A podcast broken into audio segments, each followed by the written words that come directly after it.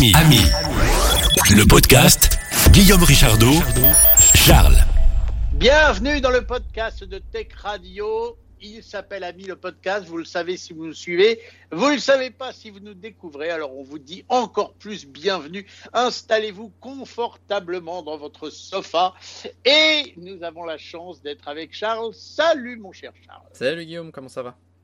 Eh bien, écoute, ça va très très bien, surtout qu'en plus, euh, aujourd'hui, tu vas nous emmener dans la symphonie des nuages ou même des éclairs, hein, parce que quelquefois il y a des orages quand il fait beau au-dessus des nuages. Nous allons parler d'avions. Oui, tout à fait.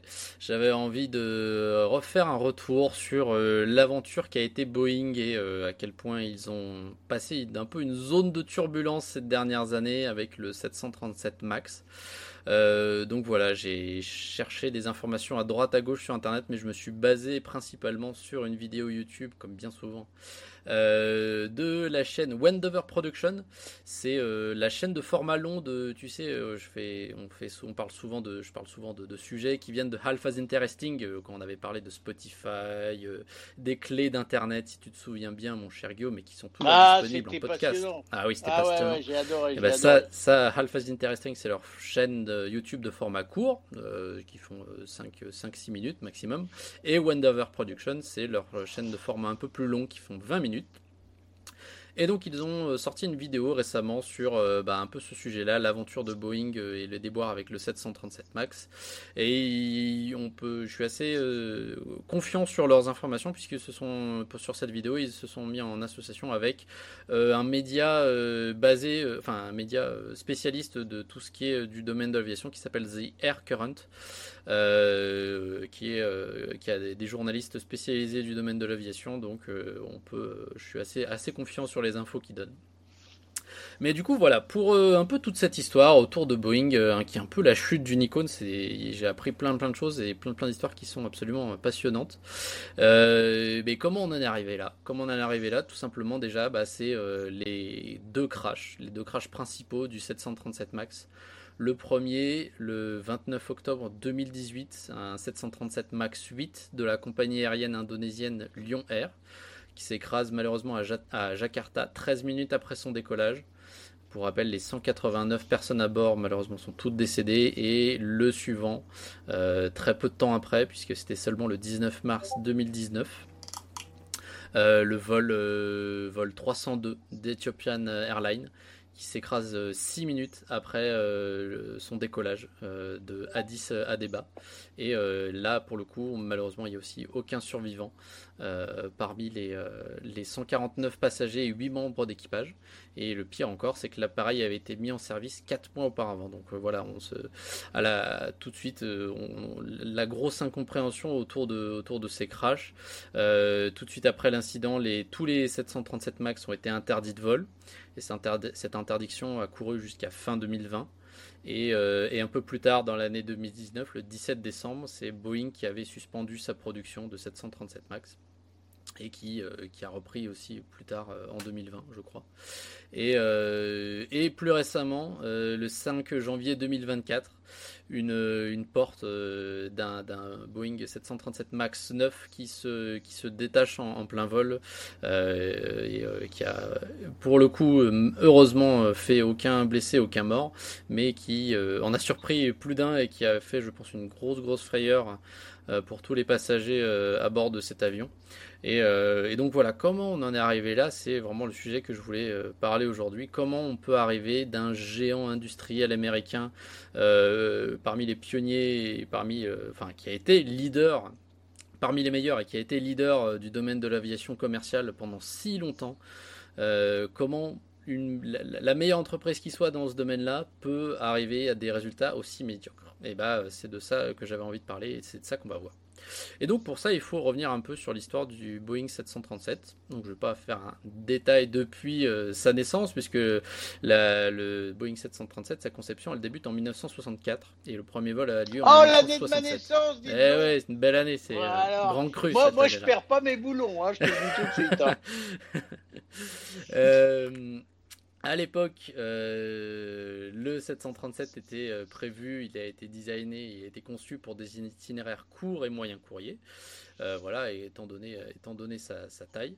et on a eu plusieurs générations de 737. Donc les modèles originaux, la, la génération originale, qu'on va appeler comme ça, qui date de 1964 à 1984 environ. Voilà, je, vous passe les histoires parce qu'il y en a eu, il y en a eu plein, mais bon, c'est pas ça qui nous intéresse.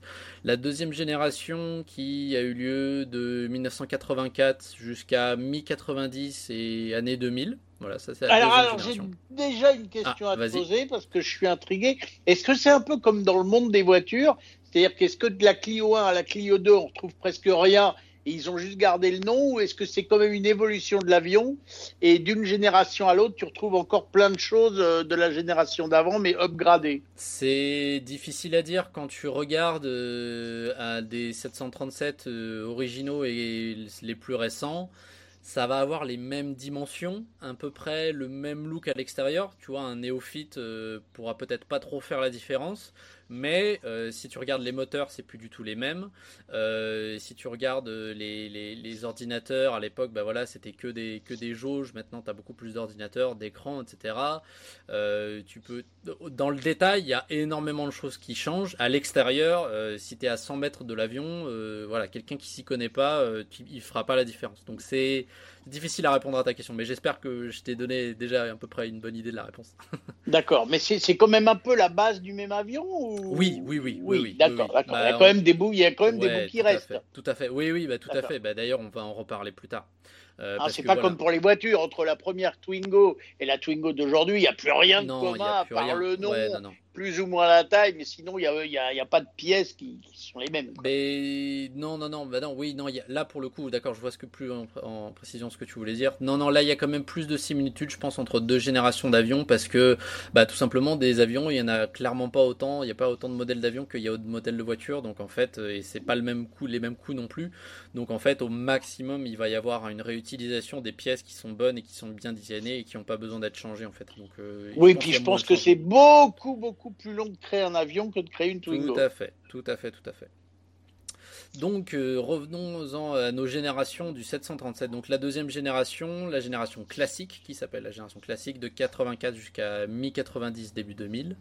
Et enfin la génération qui va nous intéresser, la troisième génération de 737, qui s'appelle Next Gen, pour je vais les appeler NG, Next Generation, nouvelle génération, euh, qui a débuté euh, voilà au milieu 90, début 2000 et euh, qui sont encore en utilisation. Il y a de très bons appareils.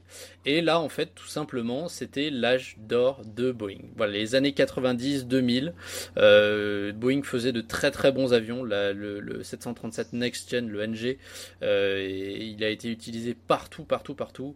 Tout simplement aussi parce que c'était la première génération qui introduisait les écrans et tout ce qui va être cockpit électronique, etc. Voilà, début des années 90. Donc c'était une grosse, grosse révolution à l'époque. Euh, et, Boeing va très très bien. Boeing va très très bien, ils, euh, ils sont euh, tout, tout, tout, tourne bien et, il y a même quelque chose d'intéressant qui se produit, c'est qu'en 2001 il y a un tremblement de terre qui a lieu pas très loin de Seattle, là où Boeing a beaucoup de, de, bureaux et d'usines, notamment pour le 737. Il y, a un, il y a un tremblement de terre en 2001 qui vient totalement détruire le bureau des ingénieurs du 737. Et Boeing qui est tellement euh, en bonne santé à l'époque et qui font des bons avions et qui euh, sont fiables, qu'ils se disent ok, tremblement de terre, on vient de perdre des, trucs, mais vous savez quoi? C'est un, un, coup vers le bas, mais on va en faire une opportunité. On va revoir un peu notre chaîne de production du 737 et ils décident du coup de faire une grande réorganisation et une réorganisation dans le bon sens.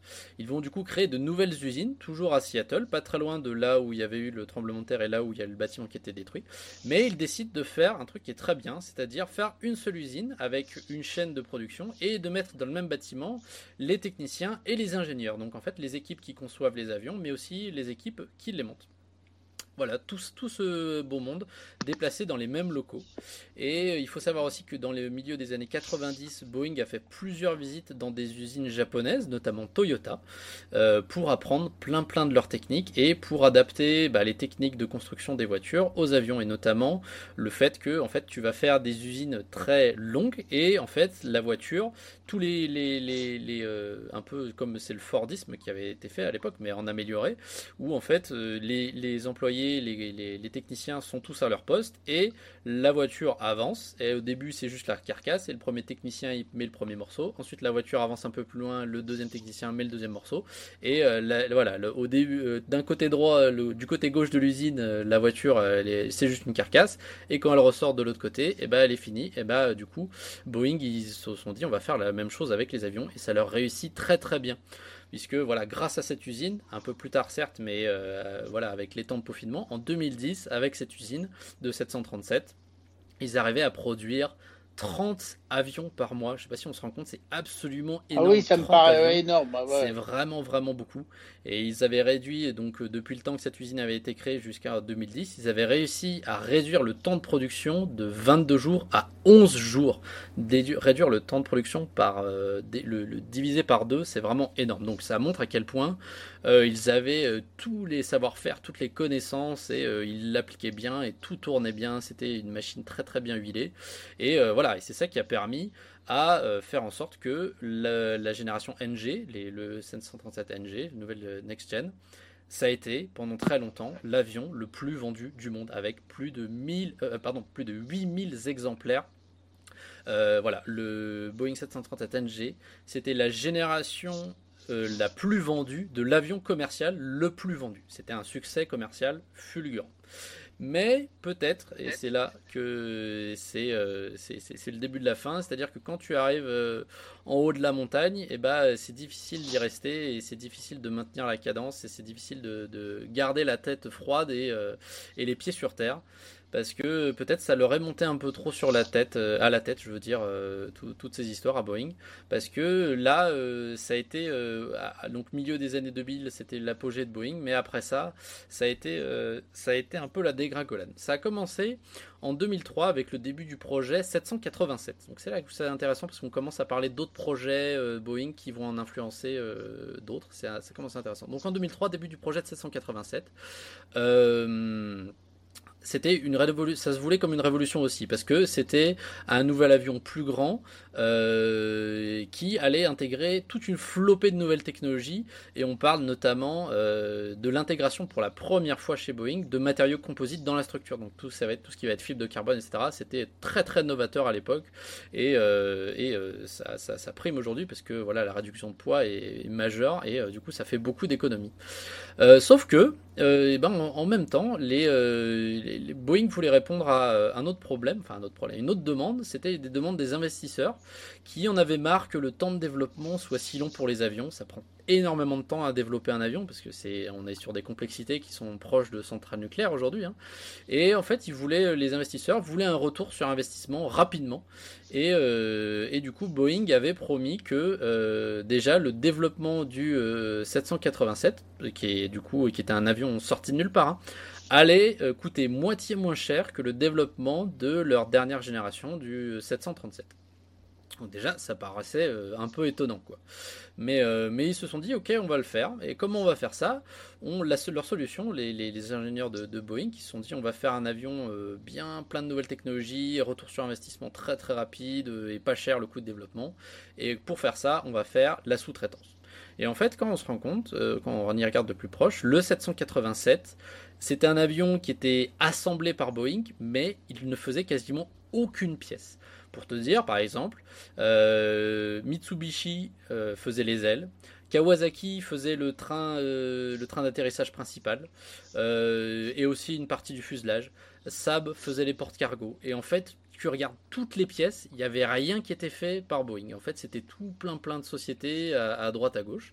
Et en fait, ça payait bien pour Boeing parce qu'en fait, euh, le fait de sous-traiter, tu partages, euh, tu partages beaucoup les risques en fait. Parce que euh, voilà, si tu crées un avion mais qui floppe, et eh ben derrière, toi, t'as pas fait de ligne de, construction de tel commutateur ou telle pièce, et c'est ton sous-traitant qui, qui, prend, qui prend les risques et qui a fait sa ligne de production et au final, elle va pas être utilisée. Lui, il a les coûts et toi, t'as pas pris trop de risques. Donc du coup, voilà, c'était ça la solution de Boeing, c'était faire de la sous-traitance un, peu partout. sauf que, bah, euh, on pourrait se dire, euh, on pourrait se dire, bah, la sous-traitance, du coup, ça partage les risques, mais quel, quel est l'intérêt euh, des, entreprises à, prendre ces risques, à, accepter le partage des risques de, Boeing, les, entreprises qui sous-traitent? Bah, En fait, tout simplement, la raison est très simple, c'est qu'en fait, un contrat de Boeing, il vaut mieux que pas de contrat du tout en fait. Boeing c'était tellement à l'époque justement début des années 2000 c'est tellement vu comme un, titan de l'industrie de, de l'aéronautique, c'est tellement un bon partenaire que tu n'as absolument aucune industrie, aucune entreprise qui va refuser un contrat de Boeing, même qui va être euh, assez, euh, assez dur et qui va être assez risqué en termes de bah, il va falloir faire des, des, des, lignes d'assemblage de fuselage et si ça se trouve, si ça se pète la gueule derrière le projet, bah, on, les aura, on les aura dans les mains, ces, usines ces lignes d'assemblage et ce sera tant pis pour nous. Mais en fait, toutes les sociétés se disent ok, bah, on y va quand même parce que c'est Boeing.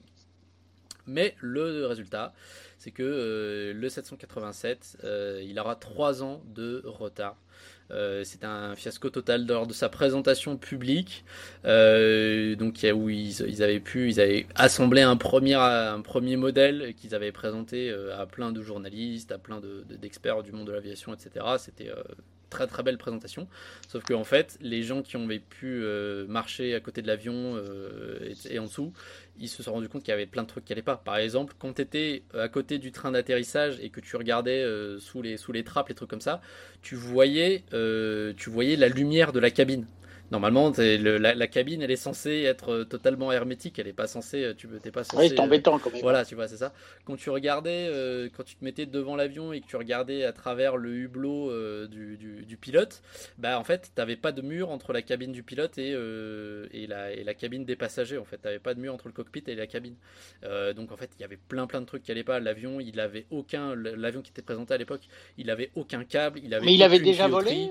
Non, non, non, non. C'était, c'était, avaient pris du, fuselage, toutes les pièces qu'ils avaient pu mettre euh, sur la, une main sur laquelle ils avaient pu mettre la main, ils avaient tout foutu ensemble et le truc il avançait, il roulait, mais il volait pas du tout, il était pas du tout prêt.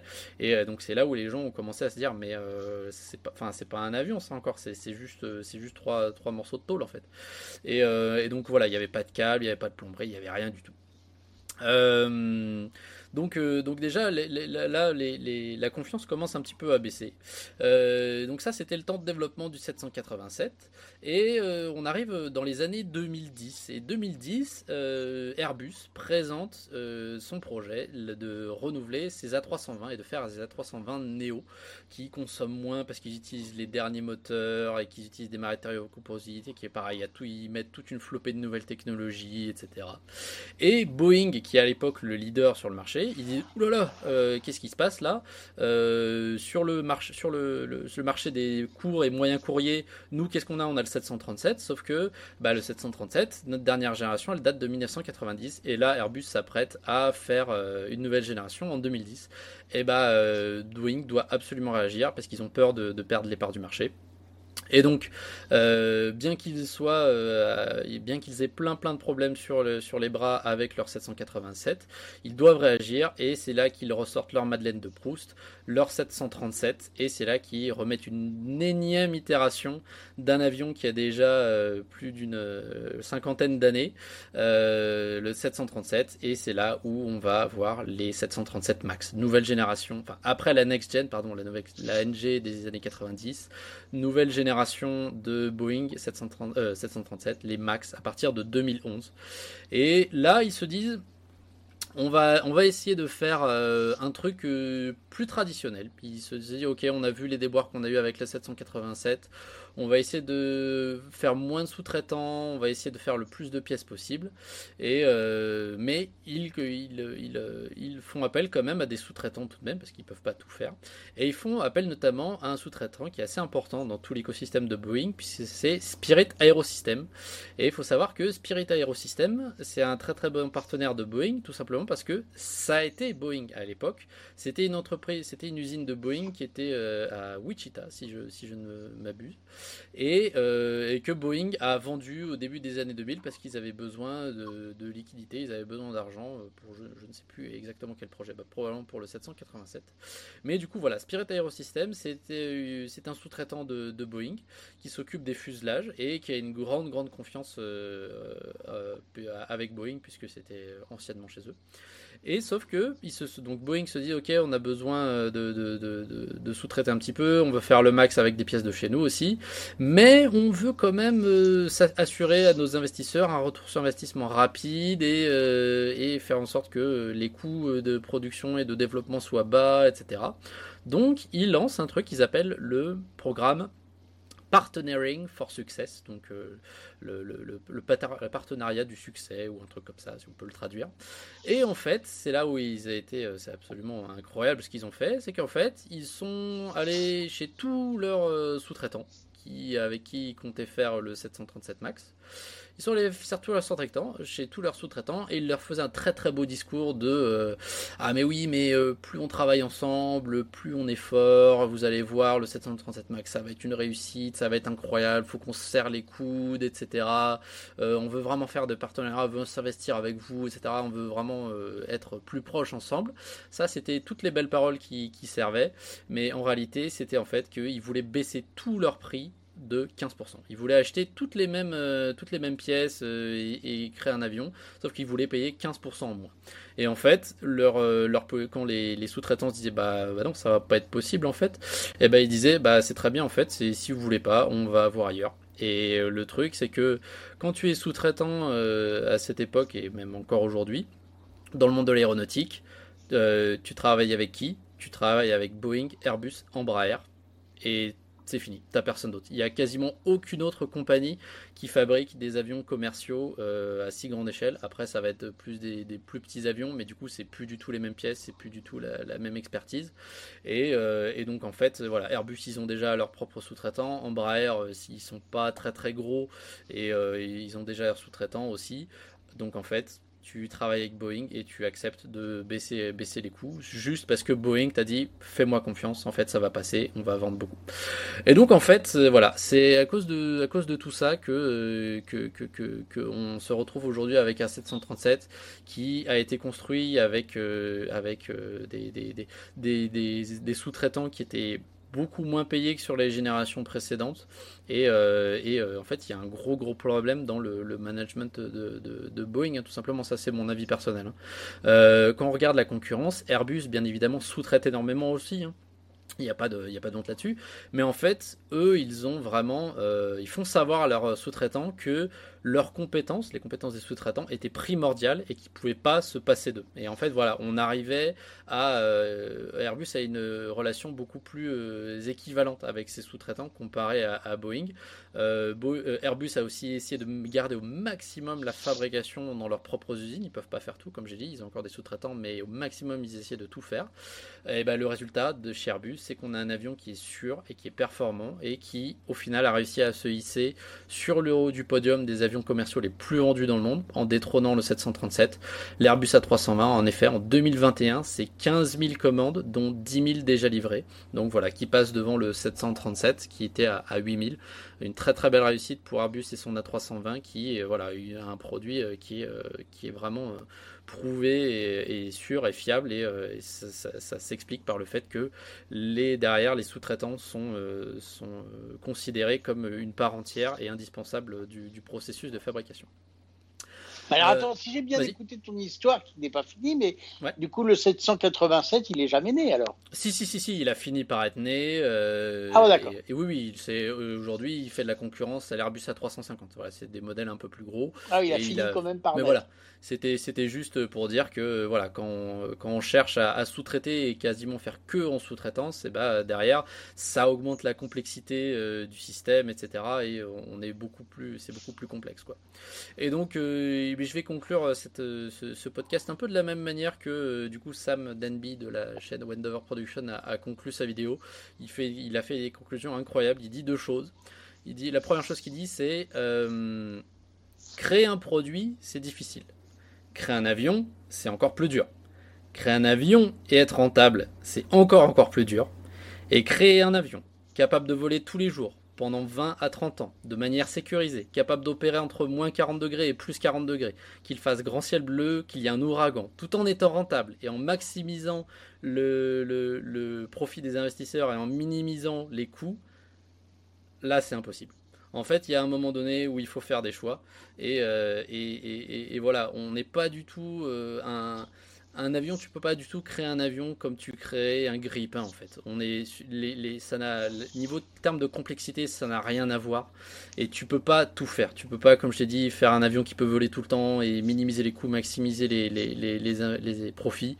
Euh, Il y a un moment il faut faire des choix et c'était impossible pour Boeing de, de faire ces bons choix. Ils ont voulu tout faire. Ils voulaient le beurre et l'argent du beurre.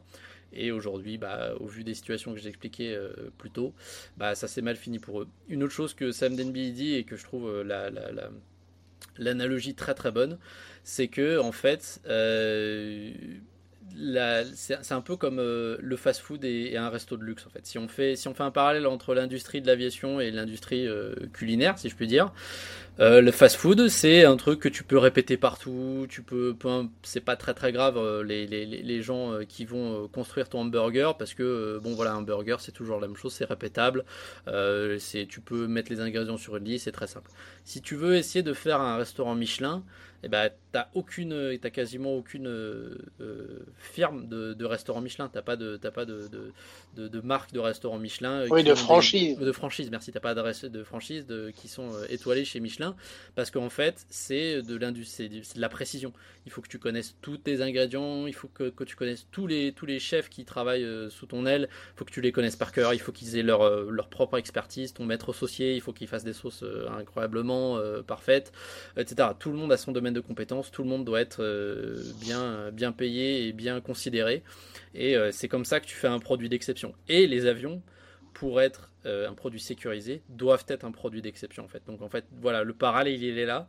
Et là, ce qui s'est passé, c'est que euh, Boeing a essayé de faire euh, un restaurant de luxe avec euh, des ingrédients et des, euh, des, des- des chefs d'un restaurant de fast-food en fait. C'est ça euh, globalement ce qui s'est passé. Et donc voilà, c'était une des conclusions et je trouvais, je trouvais que l'analogie était très très bonne.